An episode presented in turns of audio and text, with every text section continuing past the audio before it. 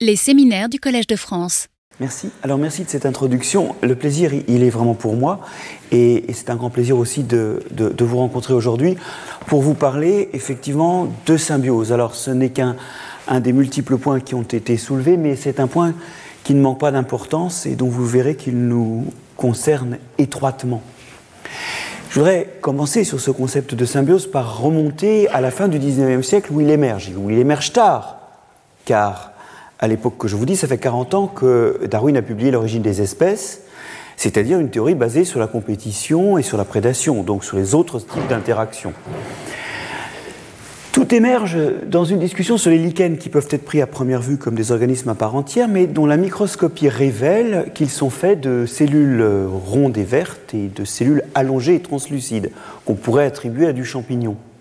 Et vers 1866, Schwendener va introduire une idée d'abord prise pour cocasse et ridicule, et ensuite en fait considérée comme l'essence des lichens. Il va suggérer que les lichens sont l'association d'une algue et d'un champignon.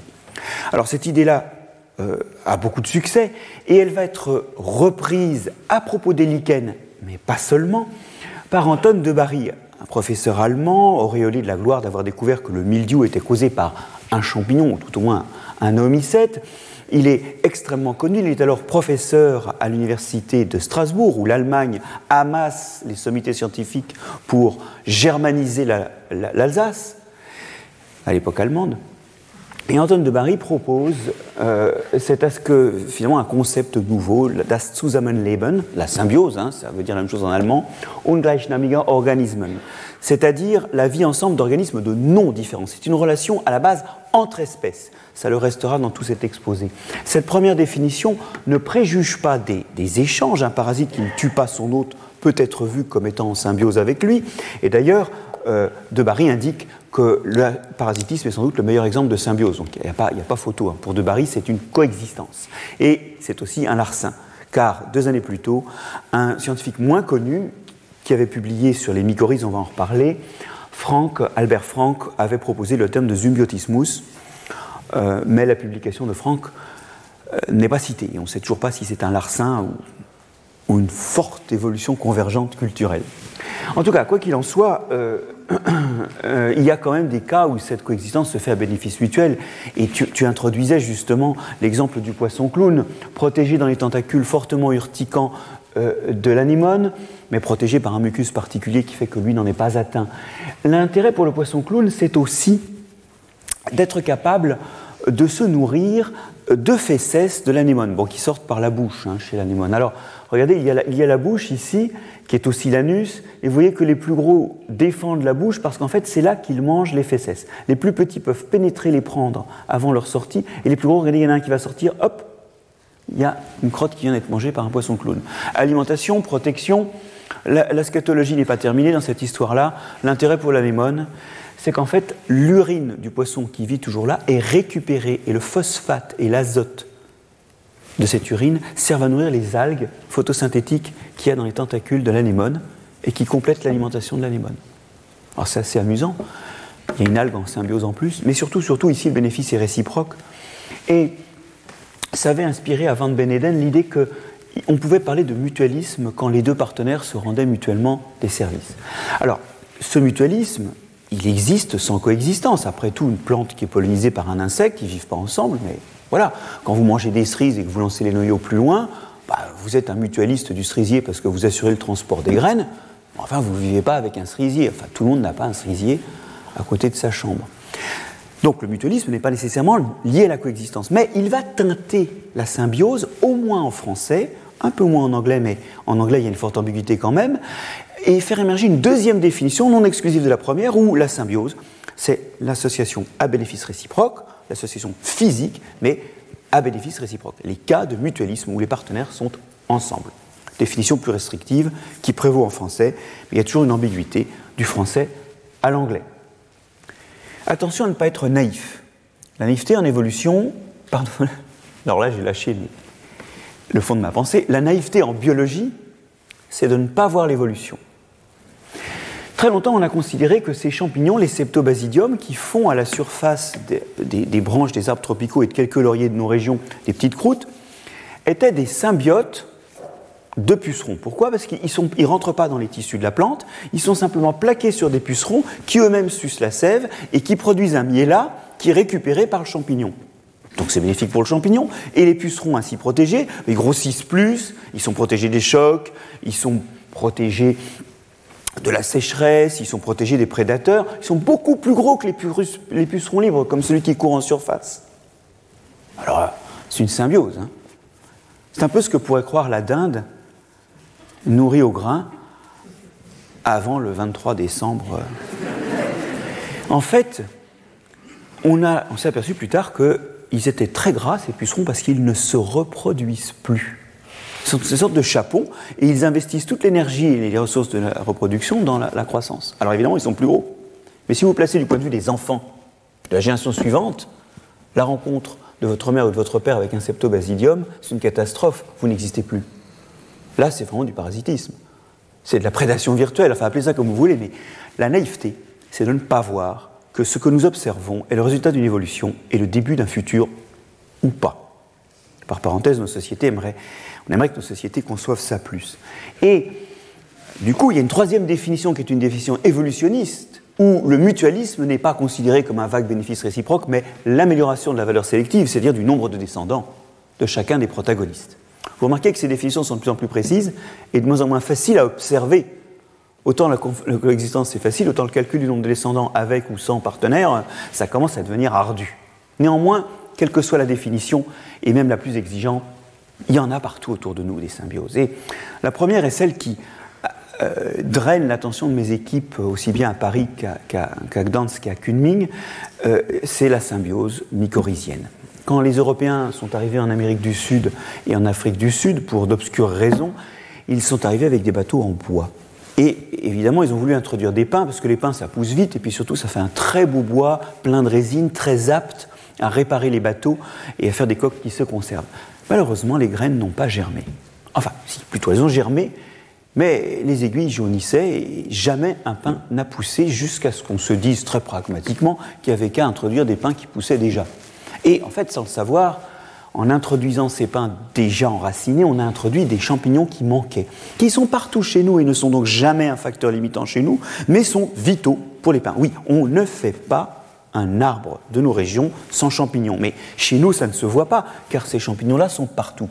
Vous les voyez ici, ces filaments de champignons, et ce champignon qui, d'une certaine façon, est en train de coloniser les racines, fait des associations étroites, ce que l'on appelle des mycorhizes, des structures qui sont à la fois de la racine et du champignon, c'est ni l'un ni l'autre précisément, c'est un mélange des deux, c'est une chimère, c'est précisément un de ces exemples où les deux euh, organismes sont en continuité et on ne sait pas très bien où sont les limites de l'un et les limites de l'autre. Vous allez voir un peu plus loin que ça va même au-delà de la morphologie, cette histoire.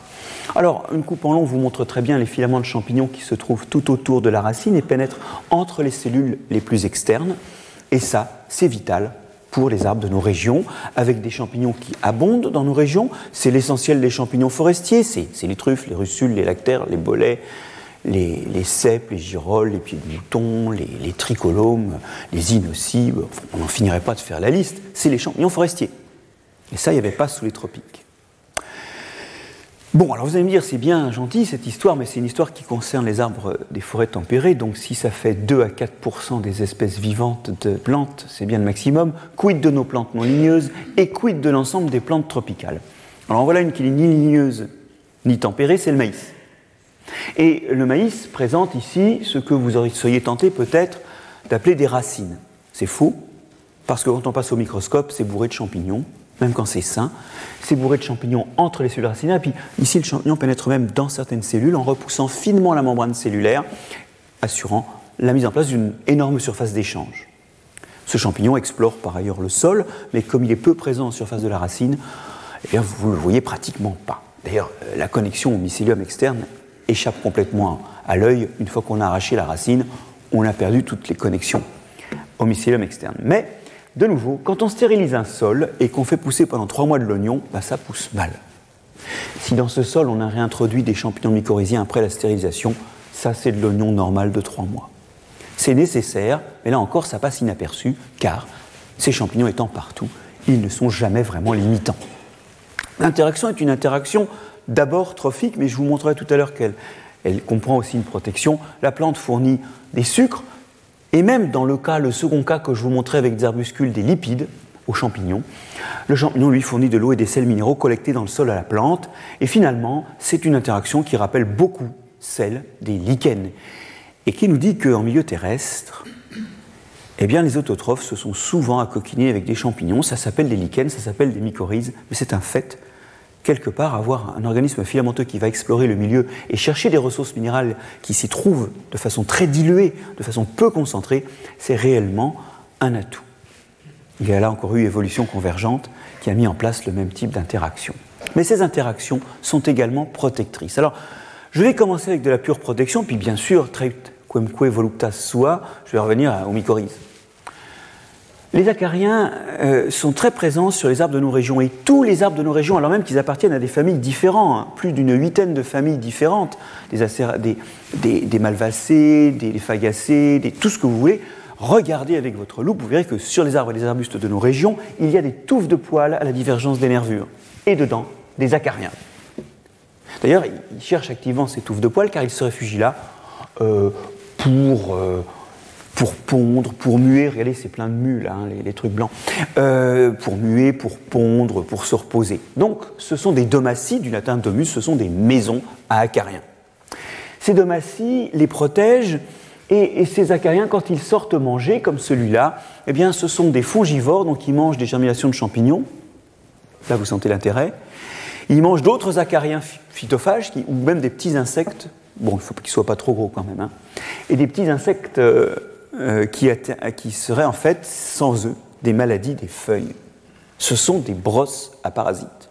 Et dans cette interaction, l'intérêt, qui est méconnu, hein, parce qu'elle est partout autour de nous, mais personne n'en parle jamais. D'ailleurs, quand un arbre est malade d'acarien, on balance des acaricides dessus, ce qui le rend vulnérable à terme.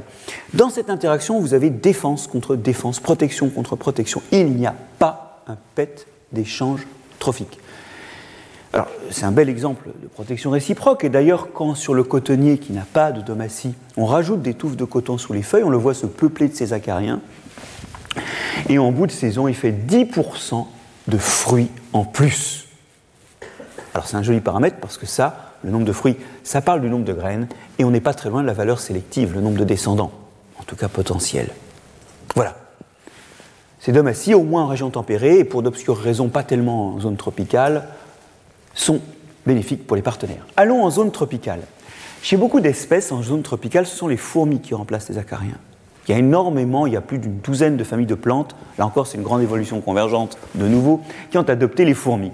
Ces fourmis butinent sur ces plantes-là un nectar formé à toute vitesse, hein, vous le voyez.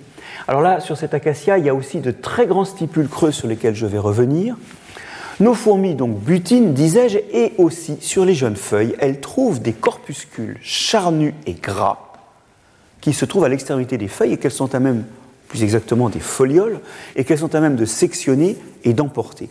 Alors n'imaginez pas que c'est un complément alimentaire pour elles. Nectarivores, ces fourmis sont absolument incapables de manger des choses comme ça. En revanche, elles les emmènent lentement à notre échelle, vers les stipules, c'est-à-dire ces cornes qui sont creuses et qu'elles ont percé d'un tout trou d'entrée. Et devinez ce qu'elles ont mis dedans bah, Leur couvain.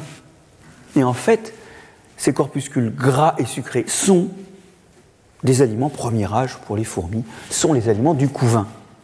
Donc vous voyez que la plante investit une quantité de carbone énorme à la fois en structure nutritive et puis aussi en structure protectrice. D'ailleurs, on parle aussi de domatie dans ces associations plantes-fourmis pour toutes les structures que la plante met en place et qui abritent les fourmis et leurs couvains. Et par parenthèse, il y a très souvent un champignon dans un coin où les fourmis entassent des déchets et ce champignon recycle l'azote vers la fourmi qui broute le champignon et vers la plante. Donc il y a souvent un champignon en plus. Enfin, non, il y a toujours un champignon en plus. Nous l'avons décrit avec un collègue de Montpellier. C'est encore une belle évolution convergente. Mais oublions le champignon et revenons à la fourmi et à la plante. L'intérêt pour la plante, d'investir tout ce carbone et, et de devenir une fourmilière, au fond, c'est que ces fourmis sont extrêmement agressives. On a mis pour les besoins de ce film un criquet sur la plante qui finit par passer un mauvais quart d'heure. On a mis une punaise sur la plante. Mais quand je vous dis qu'on l'a mis, c'est qu'il ne viendrait jamais à l'idée, sans doute de façon innée, d'un de ces insectes de venir là. Et ne vous appuyez pas contre ces plantes. vous vous souviendriez qu'elles sont myrmécophiles, comme on dit, c'est-à-dire amies des fourmis, et réciproquement. Alors voilà une protection qui ici euh, comprend aussi des échanges alimentaires, vous l'avez vu. Maintenant, je voudrais vous montrer que les mycorhizes sont protectrices et, alors vous vous attendez peut-être à ce que je vous parle de la protection des racines par le champignon, je vais moi m'intéresser aux feuilles qui sont très loin de l'endroit où se trouvent les, les racines évidemment, et donc très loin de l'endroit où se trouvent les champignons.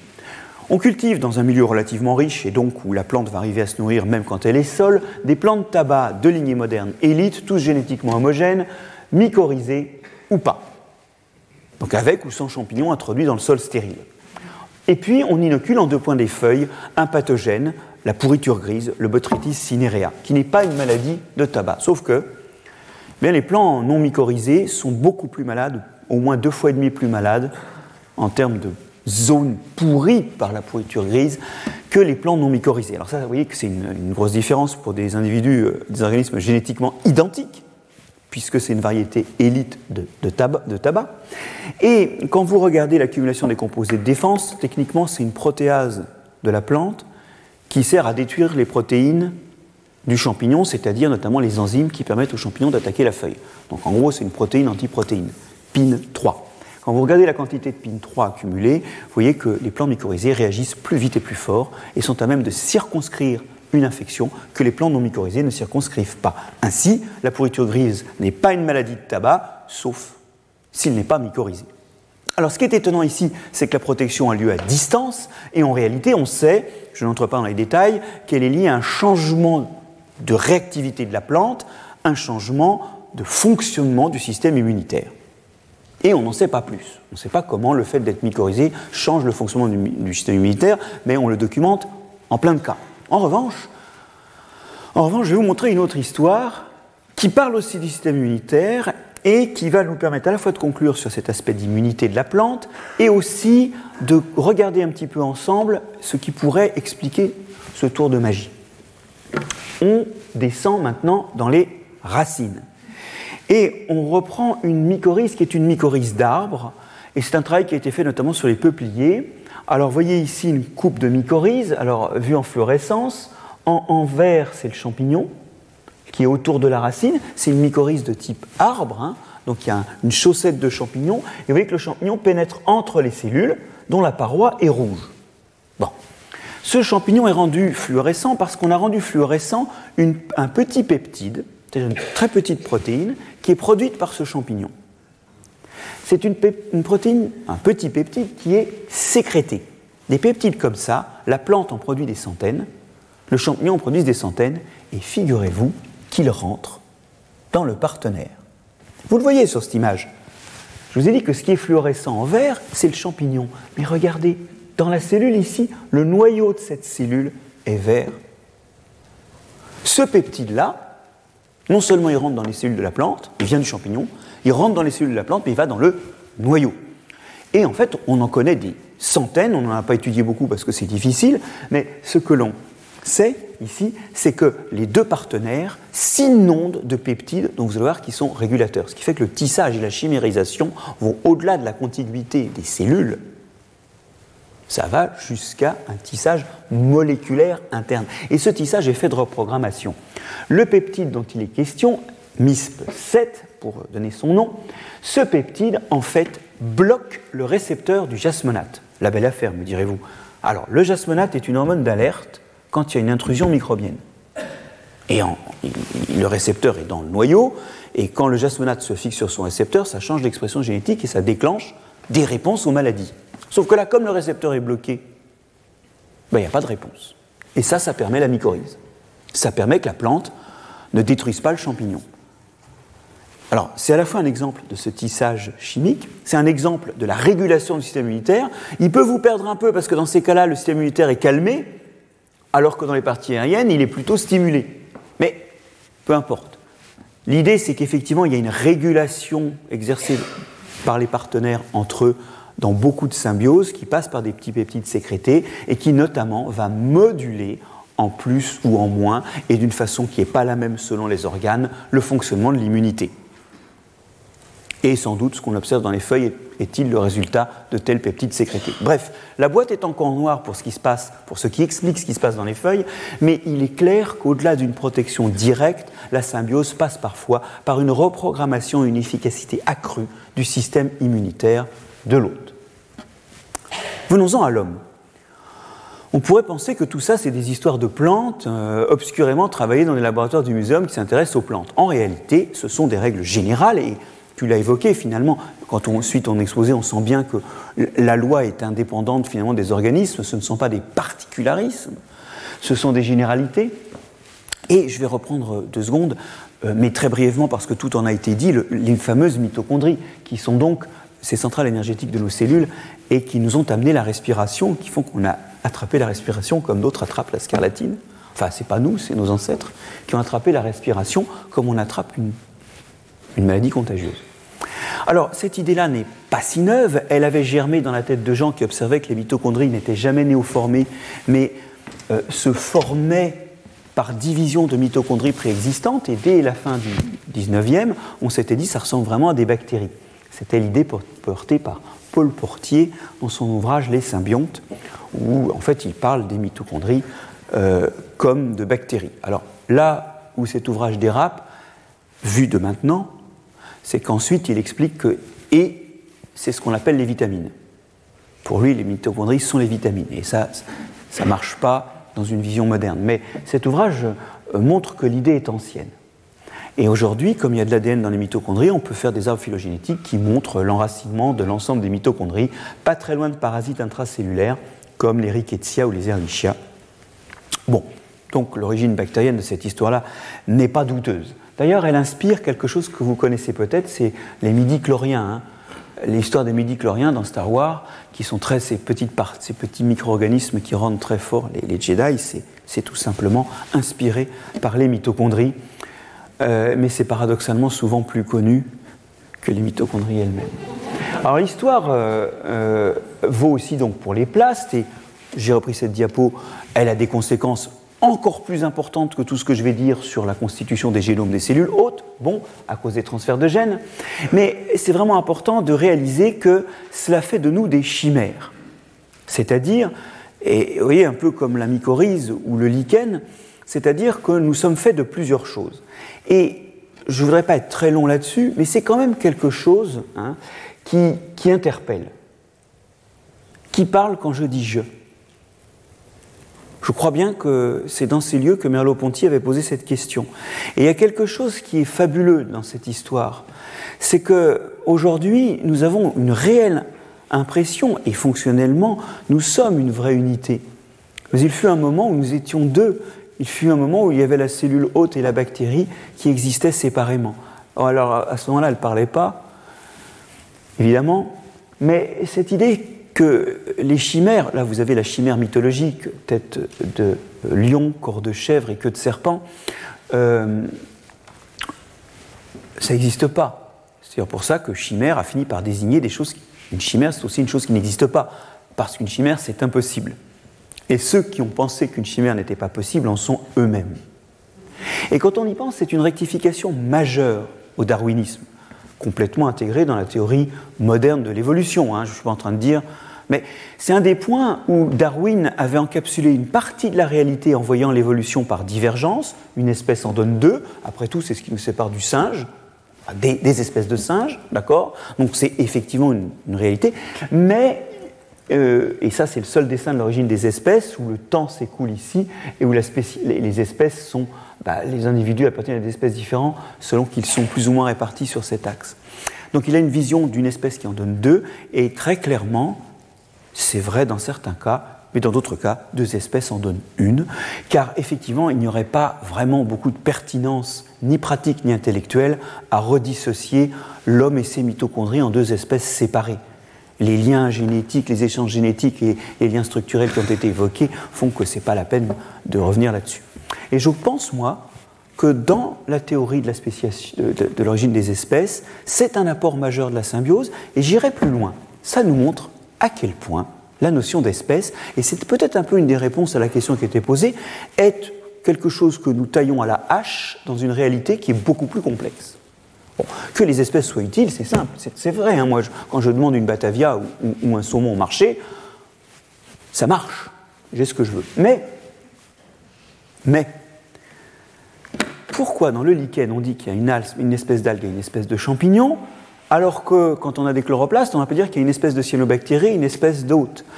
Ou alors, quand on a l'homme, une espèce de bactérie pour les mitochondries, une espèce. Bah, parce que arbitrairement, on se dit non, dans ce cas-là, c'est pas pratique pour les plantes de distinguer trois espèces, les mitochondries, les plastes et la plante, oui, ou pour l'homme de distinguer les mitochondries et l'homme. Ça sert à rien. Donc là, on va dire que c'est une espèce.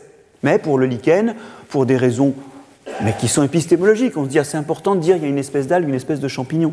Ou quand on parle des Buchnera, on distingue encore l'espèce de bactérie, alors même qu'on est très près déjà par les échanges génétiques et l'intrication fonctionnelle bah, d'une mitochondrie ou d'un plast. Ouais. C'est aussi une chose qui nous raconte, ces symbioses, à quel point la notion d'espèce n'existe pas, mais est une convention pratique pour saisir le réel. Alors, je terminerai euh, par le cœur de nous-mêmes. Je terminerai la partie qui nous intéresse par le cœur de nous-mêmes. Le cœur de nous-mêmes, euh, c'est notre tube digestif, et puis je peux vous parler aussi de la surface de nous-mêmes, c'est notre peau. Tout ça, ben, c'est plein de bactéries. C'est ce qu'on appelle notre microbiote. Alors de façon amusante, quand j'ai fait mes études, et peut-être encore quand on en parlait ensemble dans une salle de cours quelque part, euh, on parlait de microflore commensale. Et il est vrai qu'une partie de ces organismes sont sans doute commensaux, vous allez voir que d'autres ont des rôles plus importants. Euh, et on disait microflore parce qu'à l'époque, bah, vous savez, c'était l'histoire, hein. il y avait les, les, gens qui étudiaient les animaux, puis les gens qui étudiaient le reste. C'était les botanistes. C'est les botanistes qui s'occupaient des bactéries.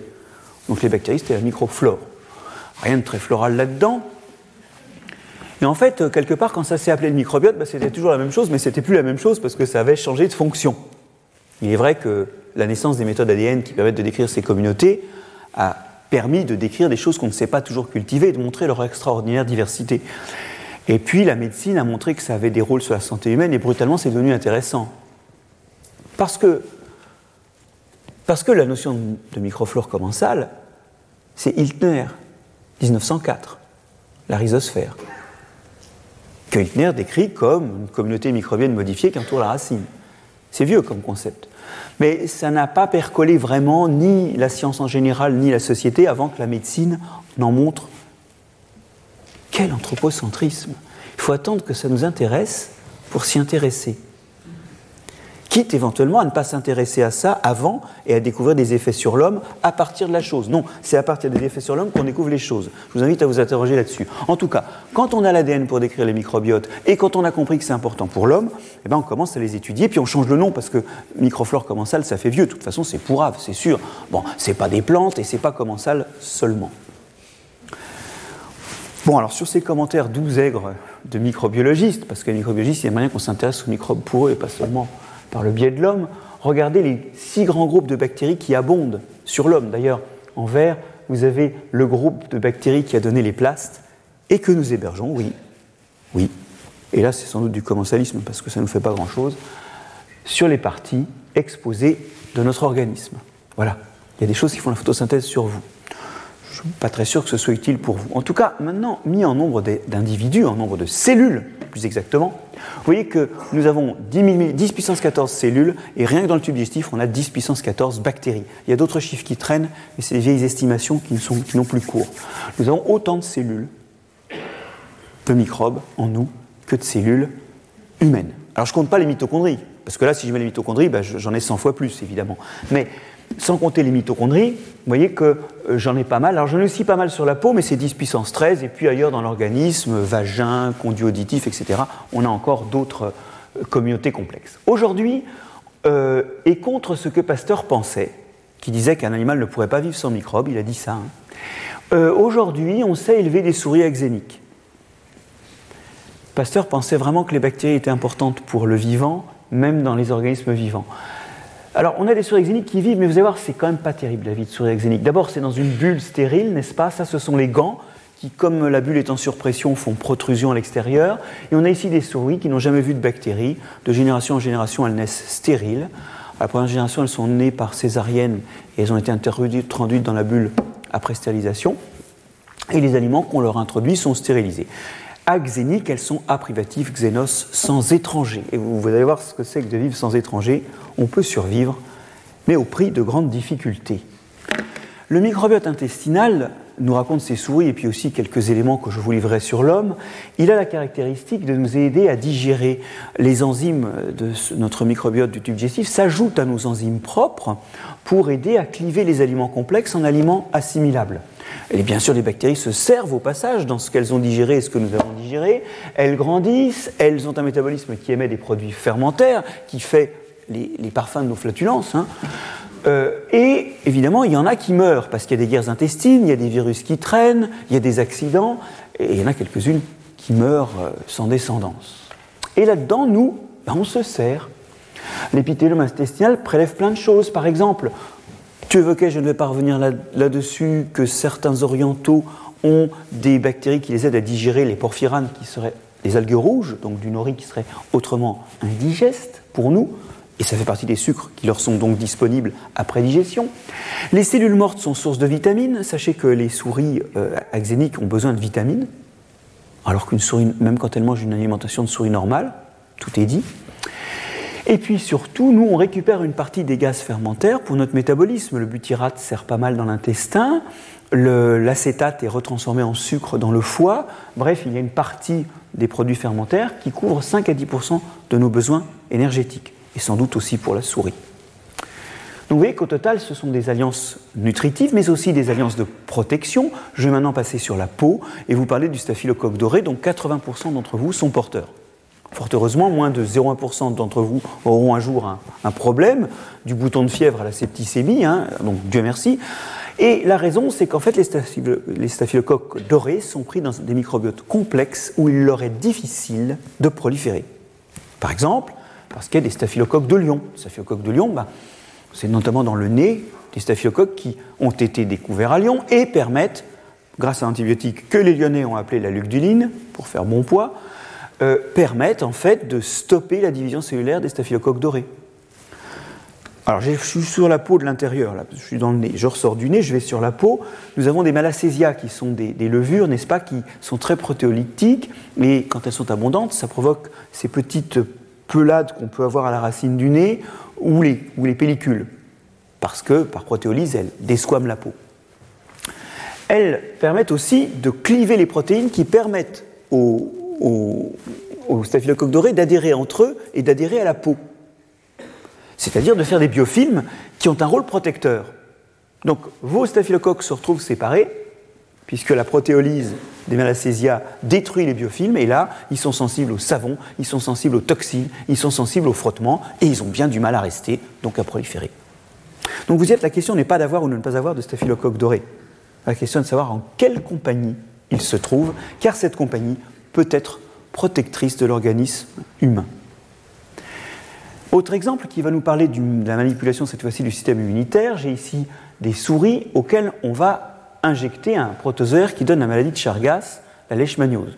Bon, la leishmaniose, c'est des trous qui grossissent et qui finissent par être si gros qu'ils atteignent des organes vitaux ou des fonctions vitales.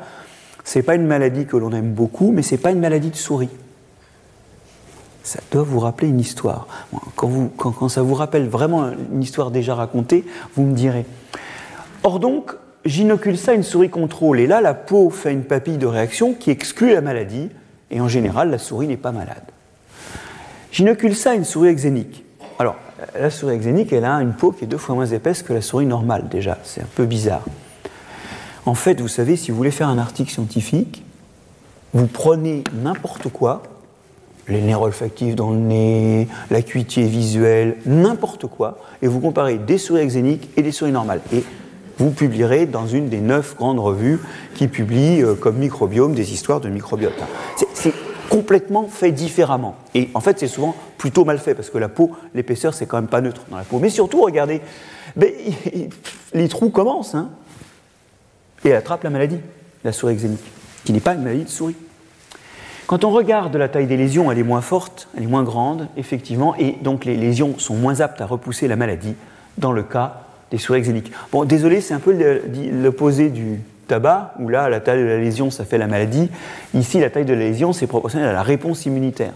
Et donc, petite lésion, petite réponse immunitaire, la maladie s'installe. Mais ce n'est pas tout. Vous allez voir à quel point sont pratiques les souris exéniques. On peut, 8-10 jours avant d'inoculer la maladie, remettre sur la peau de ces souris des staphylocoques de la peau, Staphylococcus hermidis. L'individu que vous avez devant vous a pris une douche hier soir, mais il porte 100 millions au moins de Staphylococcus epidermidis. C'est une bactérie de la peau. Je réinjecte ça dans les cages, les souris se repeuplent et 8 jours plus tard, crac, leishmaniose. Là, les lésions sont plus importantes et la plupart des souris survivent à l'injection.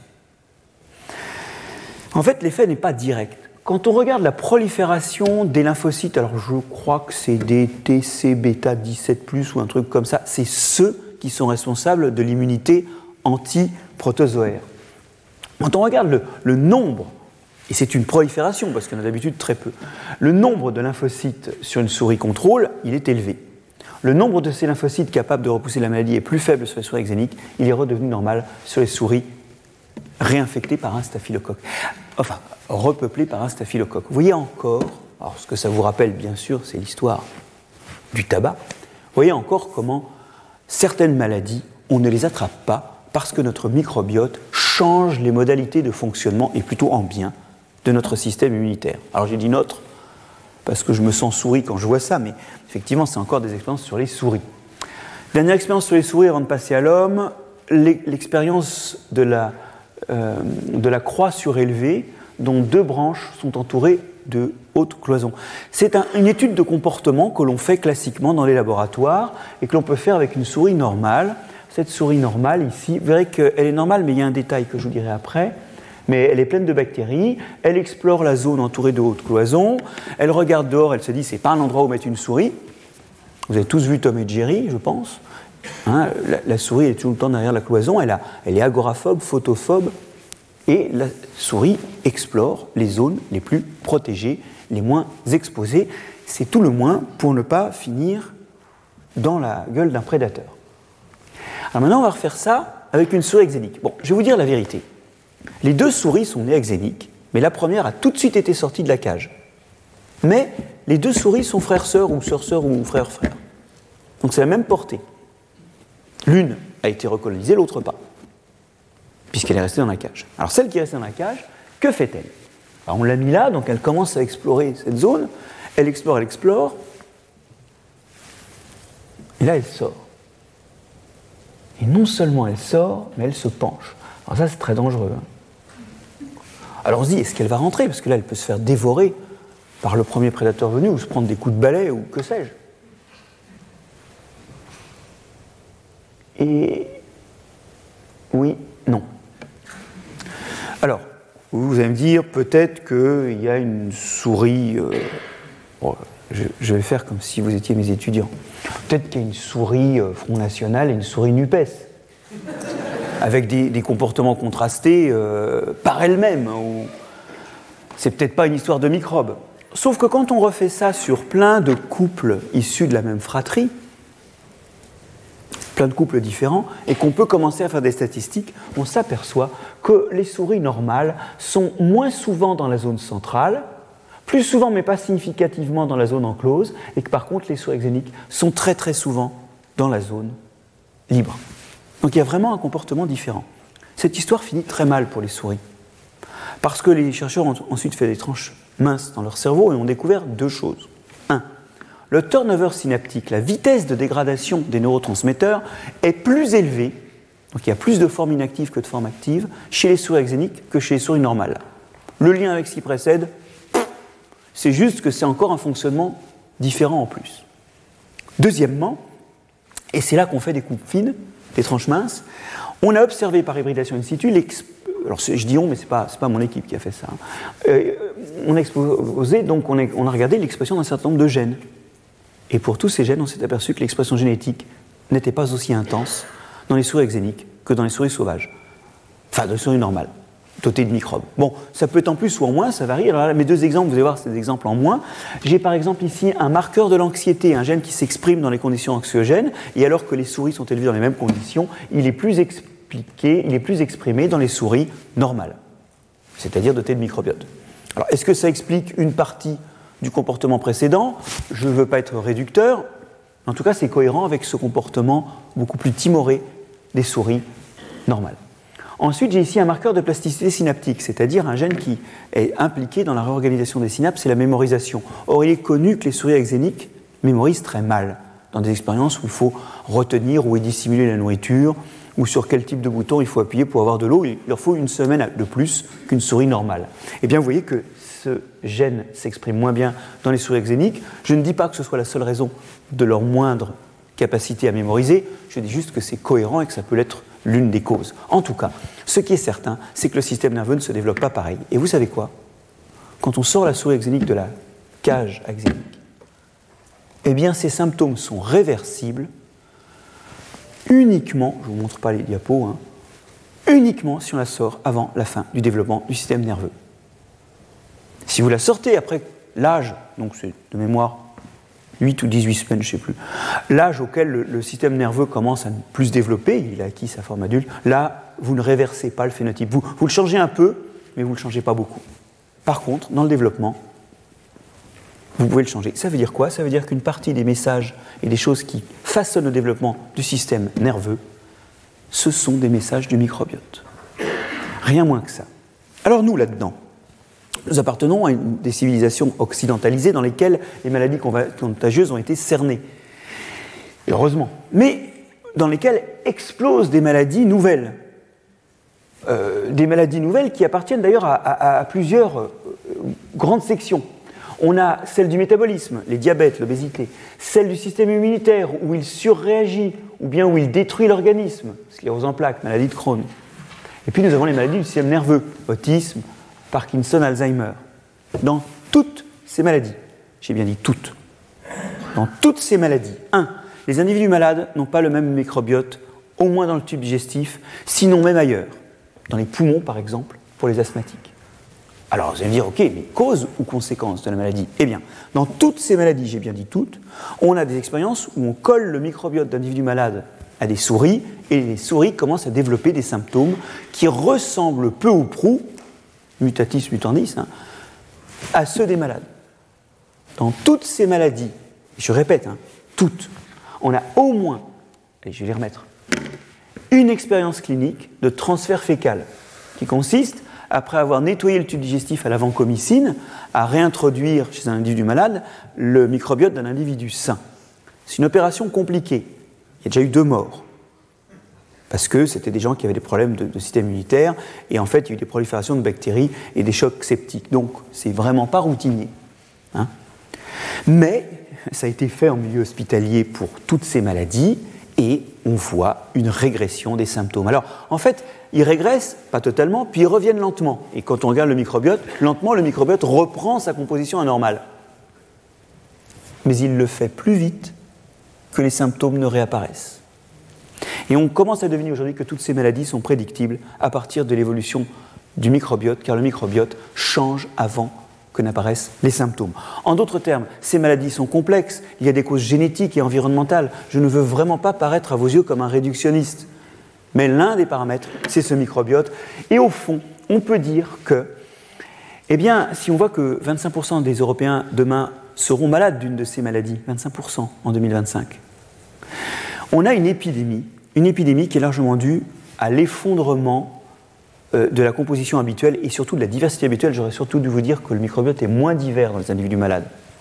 On a une épidémie qui est liée à l'effondrement de la diversité du microbiote parce que nous vivons trop proprement, nous proscrivons les fromages au lait cru, nous nettoyons tout, nous cuisons tout, nous pelons tout, nous ne mangeons surtout pas ce qui est tombé par terre euh, et nous nous frottons frénétiquement les mains avec du gel hydroalcoolique en l'absence totale de preuves de manu portance du virus de la Covid. Je vois des gens qui ne portent pas de masque et qui se frottent les mains. Ben ça, je suis désolé. La seule chose que ça fait, c'est d'augmenter la probabilité de choper une mycose ou, une dysbiose et d'avoir euh, de la pelade, une peau pas belle. Bon, ce que je veux dire, c'est que notre microbiote est sans doute l'endroit où l'effondrement de la biodiversité atteint le plus directement notre santé. Maintenant, un peu de romantisme. Ce que vous voyez là, c'est un des moments où le bébé qui n'a pas de microbiote commence à fabriquer son microbiote. C'est l'interaction avec la maman et surtout les interactions alimentaires ou les baisers qui permettent de peupler le tube digestif. Mais surtout, surtout, je voudrais vous parler du lait maternel. Le lait maternel contient beaucoup d'eau, ça n'étonnera personne, beaucoup de lactose, ça n'étonnera personne, beaucoup de lipides et des protéines. Ah oui, mais devant les protéines, le composant le plus abondant du lait, le troisième par ordre d'abondance, 15 mg par litre, pardon, 15 grammes par litre, ce sont les oligosaccharides du lait humain. Il y en a plus que de protéines. Et le paradoxe de ces oligosaccharides, c'est que l'homme nouveau-né ne les digère pas. Alors comme en plus ils sont très difficiles à fabriquer, vous, voyez, vous devinez que les laits de synthèse n'en contiennent pas, j'allais dire ne peuvent pas en contenir, c'est pas possible. Bon. Or, on a découvert que c'est des aliments à bifidobactéries. Que les bifidobactéries sont capables de manger ça et certains lactobacilles et que ça les fait proliférer et ça permet d'occuper très vite le tube digestif, d'avoir très vite un effet de protection contre les maladies, d'avoir très vite une aide à la digestion. Vous savez que les enfants, quand ils crient souvent, c'est qu'ils ont faim. C'est pas ce qu'ils ont faim, oui, qu'ils ont faim, mais c'est souvent aussi qu'ils ont mal au ventre. Parce qu'ils digèrent mal, parce qu'ils ont souvent des maladies. Ces lactobacilles émettent des acides indol lactiques dont on sait que c'est des régulateurs du développement du système immunitaire qui évitent qu'ils surréagissent et qui le rendent capable de réagir plus vite à de vraies alertes. Ces bifidobactéries acidifient les sels. Et cette acidification par la fermentation lactique euh, et euh, par, les fermentations lactiques de ces sucres, hein, cette acidification protège contre les maladies directement. Les enfants, depuis le début du siècle, ont perdu un point de pH dans les sels. Un point de pH. Parce qu'on a de moins en moins d'alimentation au sein par les mamans. Et de moins en moins longtemps. Alors, je voudrais tout de suite faire une parenthèse pour être clair. Je ne fais pas partie des gens qui pensent que nos femmes doivent allaiter ou faire des enfants. Hein. Chacun fait ce qu'il veut de son corps. Je ne voudrais pas que vous déduisiez de ce que je vous dis qu'il faut allaiter jusqu'à 6 ans les enfants. Ce que je veux dire, c'est qu'il faut absolument qu'on trouve les moyens de libérer nos femmes avec des formules euh, synthétiques de lait qui, notamment, gèrent cette chose incroyable qui est qu'il y a des prébiotiques dans le lait, pour parler techniquement, qui est que le lait contient des choses qui sont destinées aux bactéries, et que le lait inscrit en lettres de feu dans notre biologie que nous sommes dépendants de ces microbes, puisque dans le kit de survie que donne la mère à l'enfant, qui représente le lait, il y a quelque chose pour des bactéries. Alors, quand on voit ça, on se dit, mais c'est quand même incroyable toutes ces dépendances. Il en sort de partout. Euh, finalement, nous ne fonctionnons pas bien sur notre microbiote et c'est une urgence que de l'acquérir. Euh, on voit aussi euh, ces bactéries qui historiquement vivaient sans doute quelque part toutes seules qui, comme les Buchinera, commencent à avoir un génome extrêmement réduit. Je, reprends cette diapositive. Mais on, pourrait lister les exemples comme ça, où des organismes qui pourraient être autonomes, après tout, on pourrait très bien avoir nous-mêmes les signaux régulateurs de la maturation du système immunitaire, avec des déterminismes endogènes. Et on se retrouve à être dépendant. C'est bizarre. Alors c'est bizarre et c'est pas bizarre parce qu'en fait, euh, je n'avais pas réalisé en regardant les diapos, mais d'une certaine façon, tu as spolié ma conclusion. Euh, on a trop vu la symbiose comme l'acquisition de fonctions nouvelles. Et Lynn Margulis, qui a été une des scientifiques donc américaines, hein, qu'on a perdue il y a 5-6 ans, euh, Lynn Margulis a, outre d'être très inspirant, toujours véhiculé cette idée que la symbiose, c'était de l'innovation évolutive, c'était une façon de complexifier, et a en fait véhiculé cette image que nous avons de l'évolution, et qui est fausse, tu l'évoquais, d'un progrès. Or, la réalité est un tout petit peu plus complexe. Bon, certes, dans certains cas, il y a complexification. Après tout, un champignon qui fait un lichen, c'est plus complexe qu'un mycélium diffus de champignons. Euh, vous avez ici un nouvel organe qui est formé, une forme de nouvelle complexité morphologique. Vous avez l'addition de fonctions. Ici, dans les deux cas, vous, vous ajoutez la photosynthèse d'un partenaire à la capacité d'exploration d'un champignon. Donc, euh, vu de chaque partenaire, vous avez de la complexification. C'est vrai, nous-mêmes euh, sommes devenus, enfin nos ancêtres sont devenus capables de respirer par une symbiose. Donc il n'est pas faux là encore, c'est un peu comme quand tout à l'heure on disait Darwin et la spéciation. C'est un point de vue qui se tient. Mais il a caché, et il a caché parce que nous avons une vision complexifiante et progressive de l'évolution, comme de toute chose, il a, il a caché quelque chose d'important. C'est que la coexistence débouche sur la dépendance.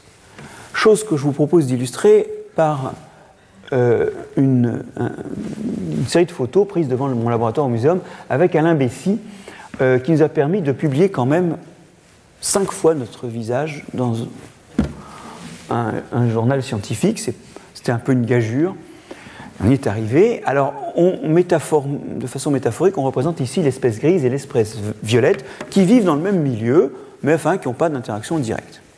Mettons que pour une raison ou pour une autre, les deux espèces soient vraiment toujours ensemble. Alors je ne sais pas, elles sont en symbiose, ça peut être aussi du parasitisme, ou, ça peut être qu'elles sont parasites ou symbiotes sur un troisième larron. Bon, elles sont toujours ensemble. Et intéressons-nous au port dressé, la capacité de se tenir droit. Euh, vous voyez que je peux supprimer la grise, la rose se tient droite, je peux supprimer la, rose, la grise se tient. Mais dans ce contexte-là d'interaction permanente, une mutation comme ça peut apparaître. Ne me dites pas, que c'est une mutation intéressante, parce qu'il y a toujours la biomasse pour faire une jambe. Sauf que la jambe, elle ne sert plus à porter. C'est assez neutre ce truc. Sauf que maintenant, si vous supprimez la grise, la rose s'effondre. Vous avez eu là quelque chose où il n'y a pas eu de sélection. Il y a une sorte de redondance dès lors que les deux partenaires sont ensemble. Donc l'un perd l'autonomie pour ça. Et voilà, c'est fait. Et en plus, c'est complètement neutre, puisqu'il n'y a pas de sélection, mais surtout, c'est assez irréversible. Pourquoi? Parce qu'il n'y a pas de pression de sélection pour récupérer la fonction. Et, même d'ailleurs, la probabilité de la récupérer est faible. Pour défaire une jambe, c'est facile, mais pour la refaire, génétiquement, c'est quand même un peu plus cadré. Mais de toute façon, il n'y a pas de sélection qui impose de récupérer la jambe. Alors là, rose est devenu dépendant de gris, mais on peut aller plus loin. Ah bah zut, je ne sais pas comment on. on... J'ai pas aucune diapo. Mais euh, vous pouvez symétriquement faire la même chose sur la, sur la grise. À ce moment-là, les deux tiendront sur deux pattes. Ça marche. Hein. bon, avec Alain, on s'est un peu entraîné avant de prendre la photo. Mais, l'idée, c'est qu'à ce moment-là, vous aboutissez à un truc encore plus bizarre, qui est que la capacité de se tenir droit n'est plus une propriété d'aucun des partenaires, qui l'assure pour l'autre. Mais on peut peut-être essayer de le faire. Non? Euh, Mais c'est devenu. On n'a pas répété. Hein. On n'a pas répété, alors. Mais on peut le faire sans aussi, quand même. Alors, voilà. Donc, l'idée, c'est de prendre la. Voilà. Alors, ce dispositif-là, n'est-ce pas? Bon, ben, ça tient quand même. Hein. Euh, ici, vous, vous avez l'impression que la fonction, elle est émergente parce qu'elle émerge dans l'association. Ah, il y a des fois, effectivement, où l'union de deux espèces fait émerger une capacité commune, c'est sûr. Mais des fois, ce que nous, on voit comme une émergence, parce que les deux ne le portent pas, c'est souvent une secondaire émergence de dépendance. C'est secondaire, ça n'émerge pas. C'est taillé dans l'autonomie préalable. Alors voilà, ce que je voulais dire, c'est que finalement, on a plein d'exemples aussi hors d'interaction à bénéfice réciproque, où on voit secondairement apparaître des descendances. Je pense que les ancêtres de cette mouche, euh, ben je ne le pense pas, je le sais maintenant parce que tu en as parlé, ben, ils ne dépendaient pas euh, de, de, ce stéroïde particulier du cactus. Et là où le spoiling est parfait et où je découvre qu'en fait, ben, on a publié dans Trends in Microbiology des choses qui avaient déjà été dites, mais ça c'est c'est une histoire euh, commune, c'est que je découvre qu'on avait déjà lu ça sous une grande plume. Et je pense que c'est important, c'est vraiment important. Au passage, ça montre que finalement la case euh, de commensalisme, elle est peu probable, parce qu'on finit toujours, à force de coexister, par prendre un petit boulot chez le partenaire. Vous voyez, c'est assez instable, les interactions neutres sont sans doute assez instables. Ça n'exclut pas qu'elles existent, mais souvent, la coexistence, pour quelque raison que ce soit, est souvent la porte ouverte vers la dépendance. Alors on pourrait dire donc qu'on n'est jamais seul, ça pourrait presque être le titre d'un livre, mais surtout, surtout, ça a été ma façon d'amener euh, un peu de grain à moudre dans cette très jolie image euh, qui faisait ton introduction de l'arc-en-ciel et de relier les choses entre elles quand nous les voyons disjointes. Voilà, et je ne terminerai pas sans te remercier encore de ton invitation. Retrouvez tous les contenus du Collège de France sur www.colège-2-france.fr.